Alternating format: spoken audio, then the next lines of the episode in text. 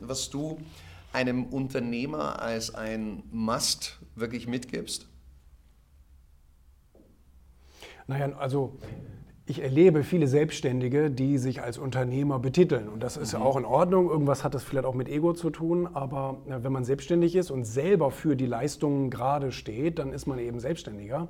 Und wenn man irgendwann tatsächlich lernt, Leute einzustellen, Aufgaben abzugeben, alles äh, so, sozusagen unternehmerisch zu strukturieren, ähm, dann ist man tatsächlich Unternehmer, weil es ja nicht nur noch von dir abhängt. Mhm. Als Selbstständiger hängt alles tatsächlich von dir ab. Und die Definition des Unternehmers ist dann in dem Fall, wenn, wenn du eben sozusagen morgen nicht in den Betrieb gehst, aber dein Betrieb läuft trotzdem.